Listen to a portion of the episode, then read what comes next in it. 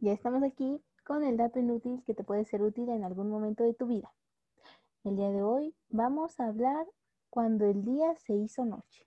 Ay, es que hace días, ¿no? El tiempo es bien relativo. Hasta parece canción romántica de los ochentas. Ah, está, está bueno, mire, por si hay alguien que gusta de escribir canciones, tiene ese talento, porque la verdad es que es un talento. Ahí está, cuando el día se hizo noche, yo estaba esperándote. ¡Ah! Sí, llegador, llegador la frase. Ah, bueno, y antes de que me ponga más romántica, vamos a iniciar. El eclipse que tuvo lugar el jueves 11 de julio de 1991 ocurrió lo mismo que con la muerte de algún personaje famoso o histórico. Todos recuerdan lo que hacían en ese momento.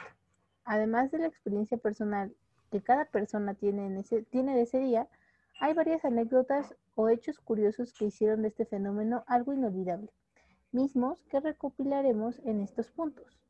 Y sí tienes razón, porque pues yo sí me acuerdo. Yo sí me acuerdo. Justo le iba a decir, yo no me acuerdo, pero sí he escuchado a muchas personas que dicen, no, es que en ese No, pues tú que te vas a estaba". acordar, Gina, tú todavía no existías. Ah, hombre, ni en planes estaba. Ni en- Pero- todavía no eras ni la promesa de un beso, como dicen en mi pueblo. Vámonos, la promesa de un beso, pero sí, no. Vamos con los puntos. Punto número uno. El más grande de la historia reciente. Debido a la gran reunión, región que abarcó y su duración, este eclipse solar fue considerado el más importante del siglo XX. Inició su camino en medio del Océano Pacífico y de ahí pasó por Hawái, México, Centroamérica y Sudamérica.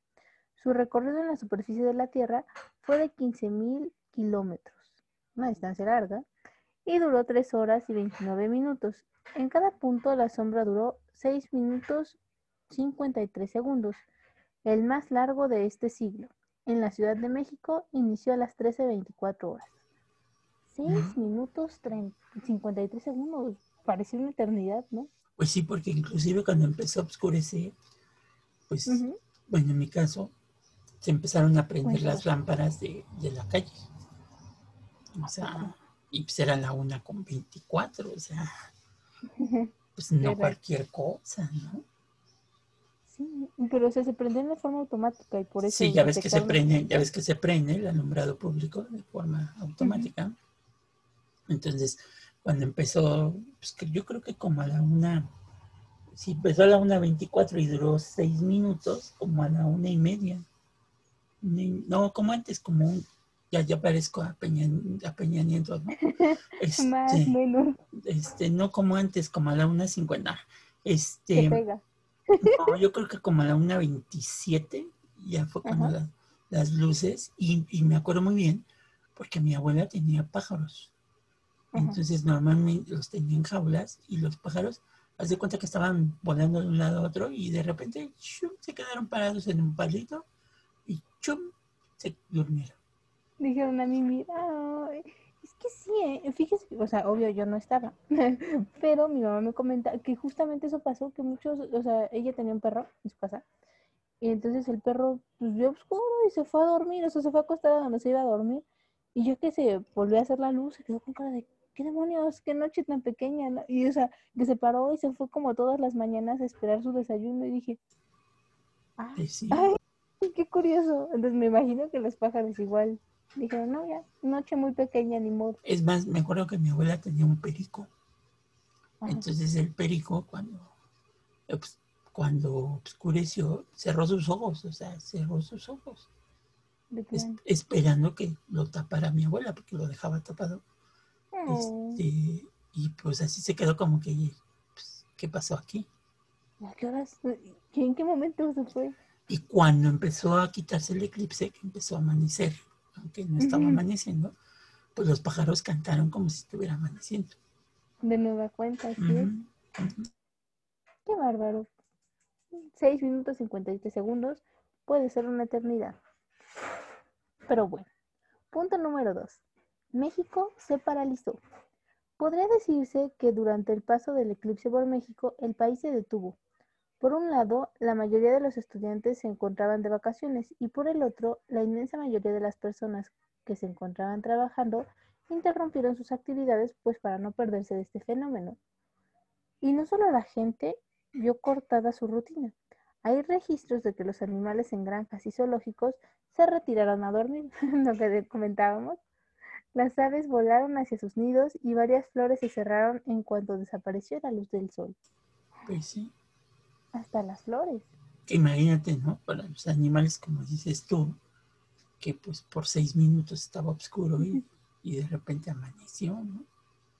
yo ni siquiera me estaba yo como, no me terminaba de acomodar cuando ya me tengo que volver a parar. Cuando ya estabas de, pie de nueva cuenta.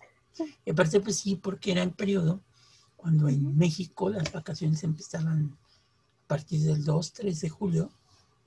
Mm. Este, Ay, qué recuerdos Y, y regresabas hasta, hasta como por el 15 de agosto, que regresabas a clases. Sí, sí, sí, en la primaria así era. Volvías a mediados de agosto, salías bien temprano en julio y te sentías lo máximo por tener tantas vacaciones. Punto número 3. Llévele, llévele, lleve su filtro. Así es. Es que conforme se acercaba la fecha del eclipse, se comenzó a debatir sobre los peligros de, presenciarlo directamente. Ya saben, los peligros que implicaba para los ojos sin ningún tipo de protección en los mismos, sobre todo al finalizar la fase del anillo. Los rayos solares nuevamente llegan a la Tierra. Bueno, esto según se dijo, la radiación se desprendía era capaz de quemar la retina, dañándola de forma irreversible. El gobierno informó incluso y formó la Comisión Intersecretarial para el Eclipse de 1991. No me les digo todo un acontecimiento, hasta comisión y todo cuyo objetivo era mantener a la población informada sobre la importancia de evitar observar este fenómeno de forma directa. Repartieron filtros especiales, aunque para verlo era necesario tomarse varios periodos de descanso. o sea, no, no crean que podías verlo así. Tenías tu filtro y además descansitos. Sí, inclusive algunos decían que, tampoco era necesario que tuvieras el filtro, este, que en un charquito te pararas y, con el reflejo, pues ya podías, este, ya podías ahí ver el, eclipse, ¿no? Que también no era recomendable. Bueno, lo que según te recomiendan es que cuando hay un eclipse no lo veas en el momento de, que ya está el famoso anillo, como decías tú, porque ese es el más peligroso, el, anillo, por los rayos del sol, uno piensa que no afectan, pero pues sí queman la retina. Que se supone que ese es el verdadero show, ¿no? Cuando se forma el anillo, cuando la luna ha tapado por completo al, sol. Sí, justamente. Digo, o sea, obvio no soy médico. Supongo que en esa comisión pues se formó por médicos. Y pues ellos, ahora sí que si los especialistas lo aconsejan, lo mejor que se puede hacer es seguir sus consejos. Entonces, estos filtros estaban hechos con una especie de papel metálico similar al que se usa para la envoltura de regalos. Ya saben, ¿no? Para que se den una idea. Como era de esperarse, comenzaron a surgir versiones pirata. Ay, es que así pasa. Que comenzaron a producirse en masa y a venderse en todos lados, a un precio promedio de 1.500 viejos pesos. Ojo ahí. Varias revistas especializadas sacaron notas especiales explicando cómo construir estos filtros de forma casera. Por eso de que pues, quisieron hacer su proyecto, ¿no? Sí, inclusive yo creo que si hubiera existido YouTube, pues imagínate tu tutorial para hacer esto. Y lo que decías del papel, ese papel metálico que todavía, no sé si todavía lo vendan, porque ahora ya es más de papel.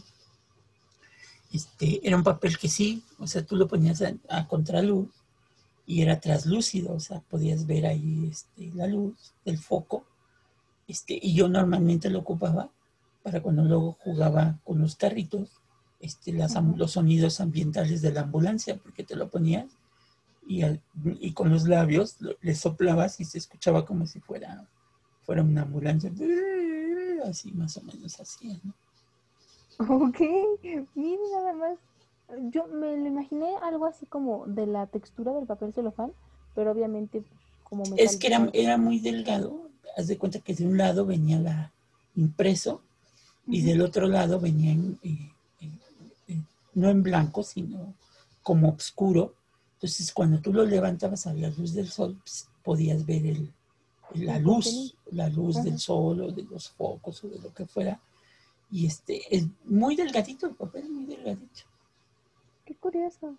Y, bueno, además, obviamente, la imaginación ayudaba para hacer los efectos especiales. Y digo, yo ya no lo he visto, pero creo que, este, porque pues ya ves que ahora los regalos ya, ya no te los dan envueltos, ya te los dan en bolsitas, ¿no? De papel también.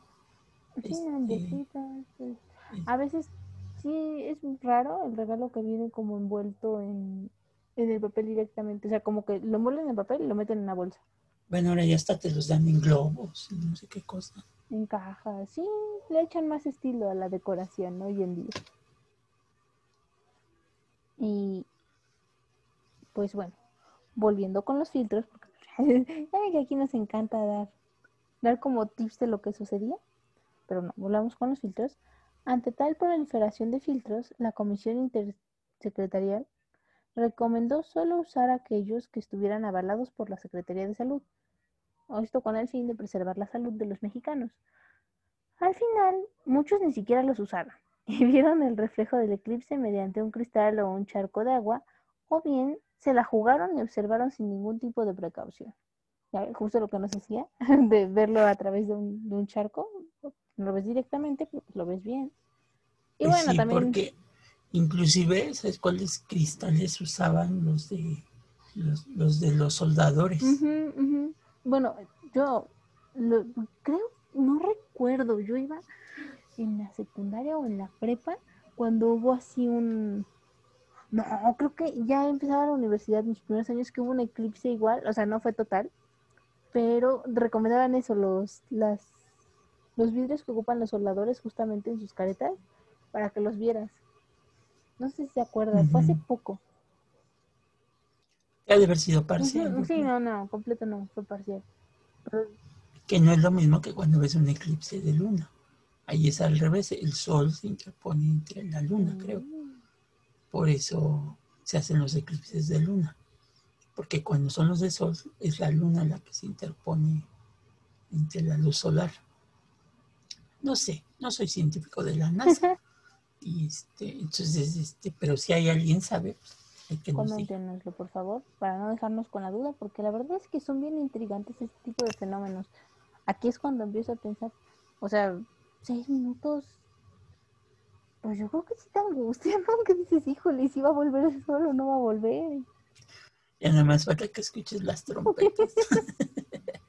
Chiste local, no les digas. Imagínenselo, imagínenselo. Pero sí.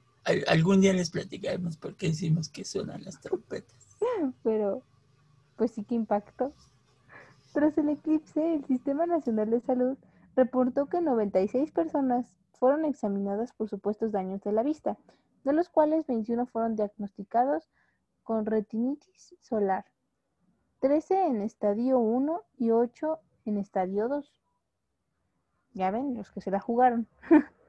La mayoría de la gente atendida tenía entre 15 y 44 años y se expusieron al eclipse de 7 a 10 minutos sin haber usado ningún tipo de protección. En todos los casos recuperaron su vista de forma total a los cuatro meses. Pero ya para andarle jugando al vivo. Mm, mm, mm.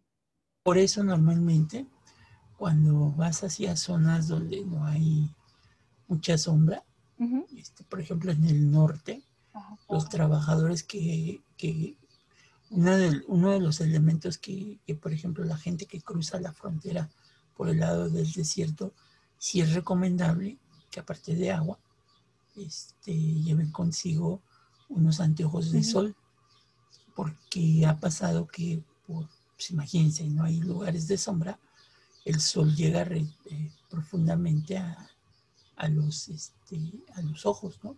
O que inclusive si, si te vas a quedar, por ejemplo, hay expediciones que hacen turísticas en el desierto, este, que si te vas a acostar, pues, lo mismo lo haces cuando estás, ¿por qué creen que en las playas hay palapas, ¿verdad?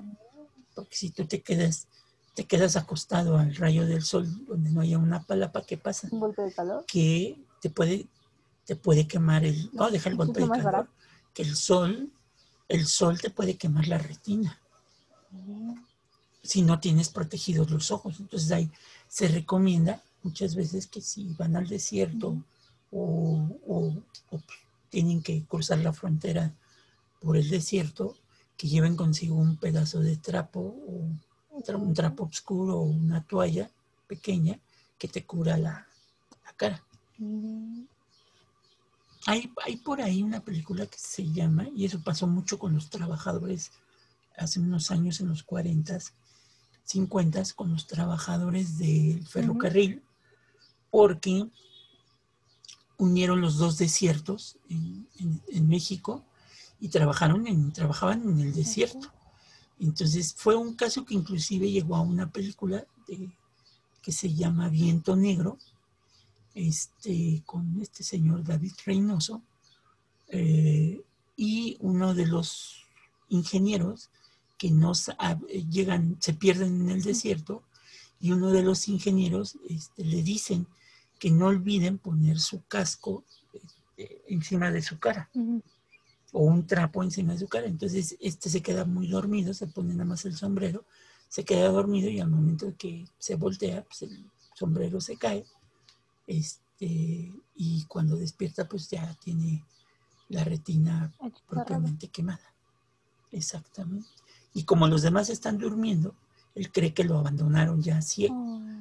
Este, porque hay casos en donde sí se puede recuperar, como fue el caso de estos personajes, que después de cierto tiempo puedes recuperar la, vista, ¿no? dependiendo el grado de quemaduras.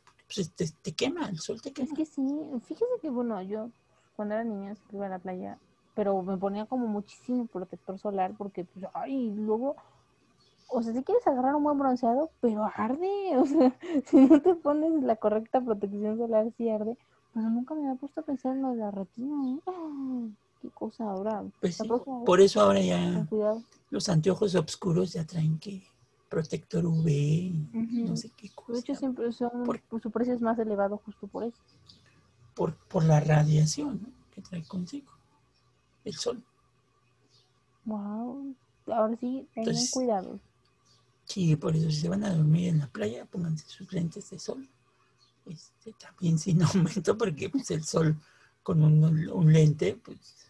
Es óptica y pueden hacer... Y puede, no saben, se van a preguntar después por qué se me prendió. Ahora sí como la, canción de los ochentas, porque me arde la cara de ser tan guapo. no, esto sí es otro nivel de ardor, así que no lo hagan. Tengan cuidado, cuídense. Y no, no, no cometan los errores de estos personajes en caso de, de un eclipse total o un eclipse parcial, también tengan cuidado. Con el paso del tiempo se aclaró que lo dañino para la vista es mirar directamente al sol durante un tiempo prolongado, sin importar si hay o no un eclipse. Ahí está. Entonces, aunque haya un eclipse, no vean al sol de forma directa. Pues sí, porque, pues, que normalmente pasa en los niños. Sí, los niños regularmente. Protéjanlos con mayor razón. Ahora, punto número 4. El mundo nos vigila.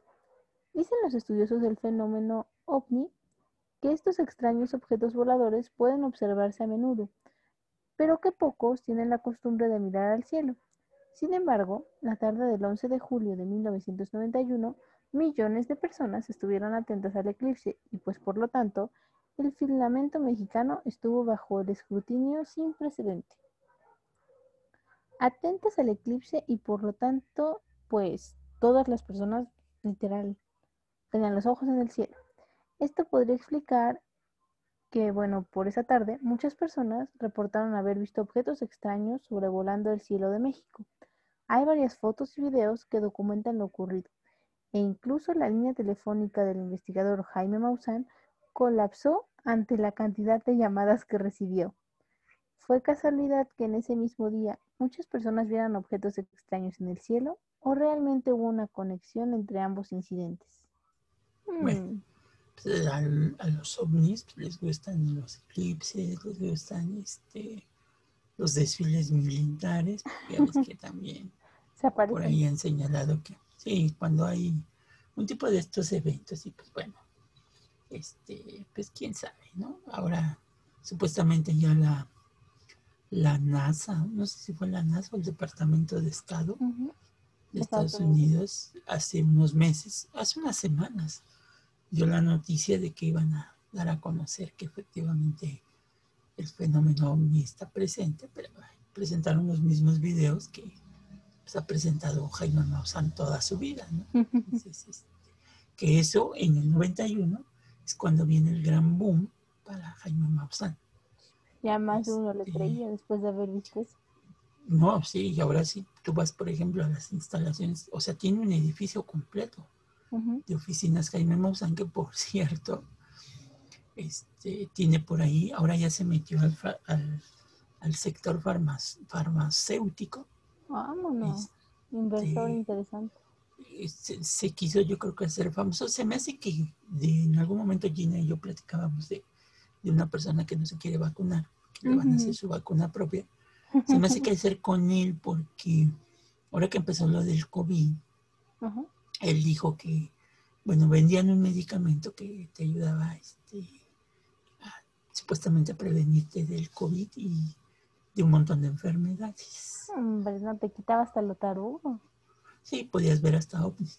Entonces, este, entonces, este, eso lo hizo a Jaime Maussan pues, este, en el 91 muy famoso al grado de que ya es una empresa. Realmente, eh, si tú te quieres piratear un video de Jaime Maussan, pues ya te puede demandar, ¿no? Porque, digo, es que ahora con internet, pues ya tú puedes ver un montón de videos de ovnis. Este, y Jaime Maussan en aquel año pues, le llegaban los, los videos ¿no? de los ovnis. Entonces, este, quién sabe cómo le llegaban, pero a él siempre le llegaban. ¿no? Entonces, La todos, gente se los hacía llegar. todos queremos suponer que pues, Jaime Maussan es un extraterrestre. Tan, tan, tan. Él fue, lo que, él fue el que dio a conocer en México la famosa teoría de los reptilianos y no sé qué cosa. Los dos tipos de alienígenas que hay según. que, que yo nunca he entendido eso, pero, pero bueno, entiendo reptilianos que se quitan la piel humana y Esos son los malos. ¿Esos son los malos, los reptilianos malos o qué? No soy como muy estudiosa de esto, pero en alguna ocasión llegué a leer así artículos que hablaban de precisamente los ovnis y decía que hay dos tipos de marcianos, digo alienígenas. Son los reptilianos y los grises. Los reptilianos son los malos, de hecho, o sea, ya sabes, estos verdes malvados que siempre nos presentan en las películas que quieren acabar con el mundo. Con cara de dinosaurio, ¿no? Ajá, ajá, justamente no les caemos bien. En cambio los grises, no, ellos sí son amigos, son muy listos y son pacíficos y como somos agradables para ellos, entonces nos apoyan. Son los chiquitos que parecen yucatecos, o sea, por cabezones y, y ojones. Sí, sí. Que se supone que esos, muchos, hay algunos compas este, del gremio que, que sí se creen esta onda y algunos piensan que los mayas conocieron a, a extraterrestres y que por eso se modificaban el cráneo. Bueno, Bueno, hay alguno que por ahí dice que la, la lápida de Pacal es una nave extraterrestre, pero bueno. Sí, más de uno aprueba esa teoría. Bueno, lo he visto en varios documentales y en pláticas así, de repente sale el tema. Yo no sé por qué siempre sale el tema de Pacal y su nave espacial, pero no sé. Yo como Santo Tomás, Y hasta no luego ya de ahí vienen que los hombres de negro, y Y los que tienen la retina negra y no sé qué cosa tan rara. De ahí ya se derivan un chorro de marcianos, pero Bueno, En de general- extraterrestres, acuérdate, porque, extraterrestres. porque no todos vienen de Marte. Mm, Yo lo único que sé es que los marcianos llegaron ya, llegaron bailando. Cha, cha, cha. Son bailadores no salieron, así que si ustedes no saben bailar, vayan aprendiendo porque no vaya a ser que con eso nos elijan y pues, híjole, que los dejen por no saber bailar estaría cañón. Pero va, Y, y acuérdense que pues, el primer lugar que van a llegar es con los gringos, entonces. a lo mejor hablan inglés, quizás por eso es que quieren que todos aprendamos inglés. Conclusión, sigan estudiando el inglés, por favor. Por eso las vacunas están poniendo chips. Pero bueno, Vamos al punto número 50 para seguir diciendo más lo que eras. y en la segunda te ponen crédito.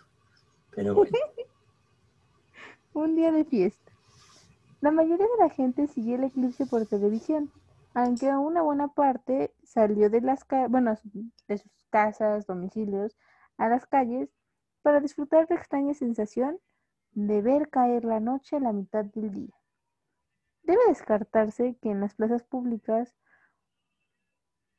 y los sitios emblemáticos, pues no, no eran excepción. Evidentemente, pues estos se destacaron, porque se registraron concentraciones de personas, destacándose todavía más que aquellas personas procuraban ir al Zócalo de la Ciudad de México y también estaban en la zona arqueológica de Teotihuacán.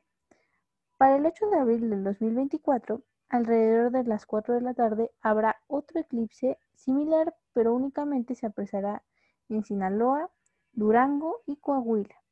No obstante, para que se presente un eclipse de características similares al de 1991, tanto en duración como en cantidad de territorio nacional abarcado, se deberá esperar hasta el año. Agárrense. 21.032. No, ¿cómo cree?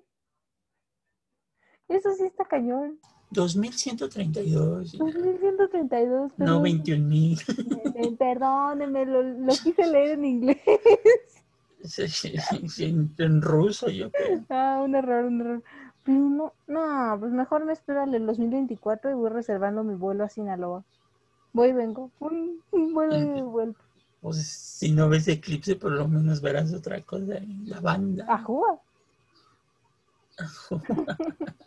Ay, No, pues sí te alcanza, ¿no?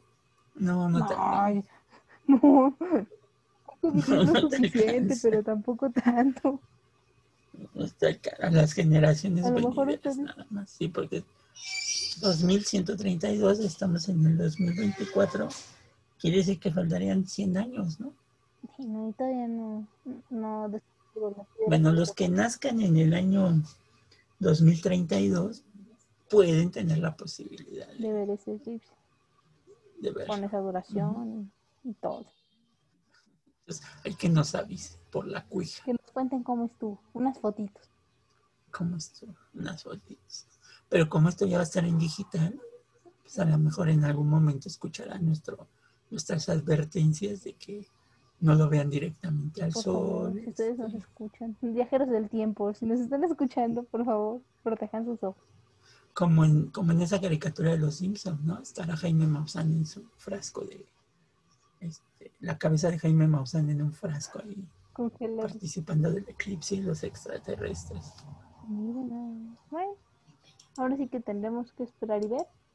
Si ustedes son afortunados de estar en México para ese entonces, ya saben, en Sinaloa, Durango o Coahuila en 2024 podrán, podrán apreciar. Bueno, y que también no lo saben, igual la tecnología avanza y ya nos podemos congelar.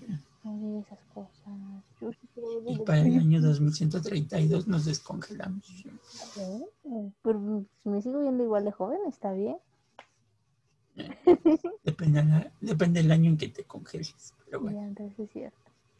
Pero bueno, hasta aquí ha llegado el dato inútil que les puede ser útil en algún momento de su vida. Esperamos que pues si ustedes han visto un eclipse, por favor háganoslo saber, coméntenos. ¿Cómo ha sido su experiencia? ¿Ustedes han sido de los valientes que lo ven sin ninguna protección? ¿O ustedes sí sabían que se podía ver a través de un charco, una ventana de vidrio? ¿O ocupaban algún tipo de filtro? o de, plano, de agua sucia. Y... También, o sea, la cosa es ver el reflejo. Inclusive hicieron que, que lo podías ver con un cartoncito. Ese es un agujerito y pues obviamente en el reflejo del rayo del sol entra por el agujerito y se marca en el piso el, el anillo. no, eso no me la sabía, pero está cool. Entonces, por favor, avísenos, ya, ya conocen nuestro... Bueno, y, y, yo ya puedo decir que ahora sí ya lo he visto todo, porque tú tendrás que esperarte hasta el año 2132 para ver un eclipse total de sol, o solamente que te vayas a Sinaloa o a Durango o Coahuila dentro de dos años, tres años. Sí, ya voy a ir reservando mi vuelo, ¿no? Con anticipación para que no haya bronca. esperemos, esperemos que nos suenen las trompetas antes. Ojalá que no. Hagan chonguitos para que eso no suceda y podamos ver ese eclipse. Entonces, cuídense mucho. Por favor, ah, no, pero ¿cómo nos van a hacer llegar sus comentarios si no les he dicho cómo, verdad? Escríbanos al correo de sin no hay historia para hacernos llegar precisamente si han visto un eclipse o algún saludito, un tema que les gustaría que habláramos. Si ustedes quieren un mensaje más directo, porque pues ya saben, luego está padre así platicar de la nada. Este, por favor síganos en Instagram, al profesor lo encuentran como arroba alexco40, a mí me encuentran como arroba gina-mr y también está el perfil de arroba tlalocaninsitu, que es página de recorridos, entonces estén atentos y chequenla. Cuídense mucho y nos escuchamos la siguiente semana. Y vacúnense. Por favor.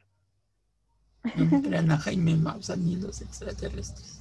No, no, no hay que buscarle tres pies al gato. Vamos a, a lo seguro, ¿no? Vacúnense, vacúnense. Por favor. Más sale un piquete a tiempo que luego no puede respirar bien. Exacto. Yes. Bye.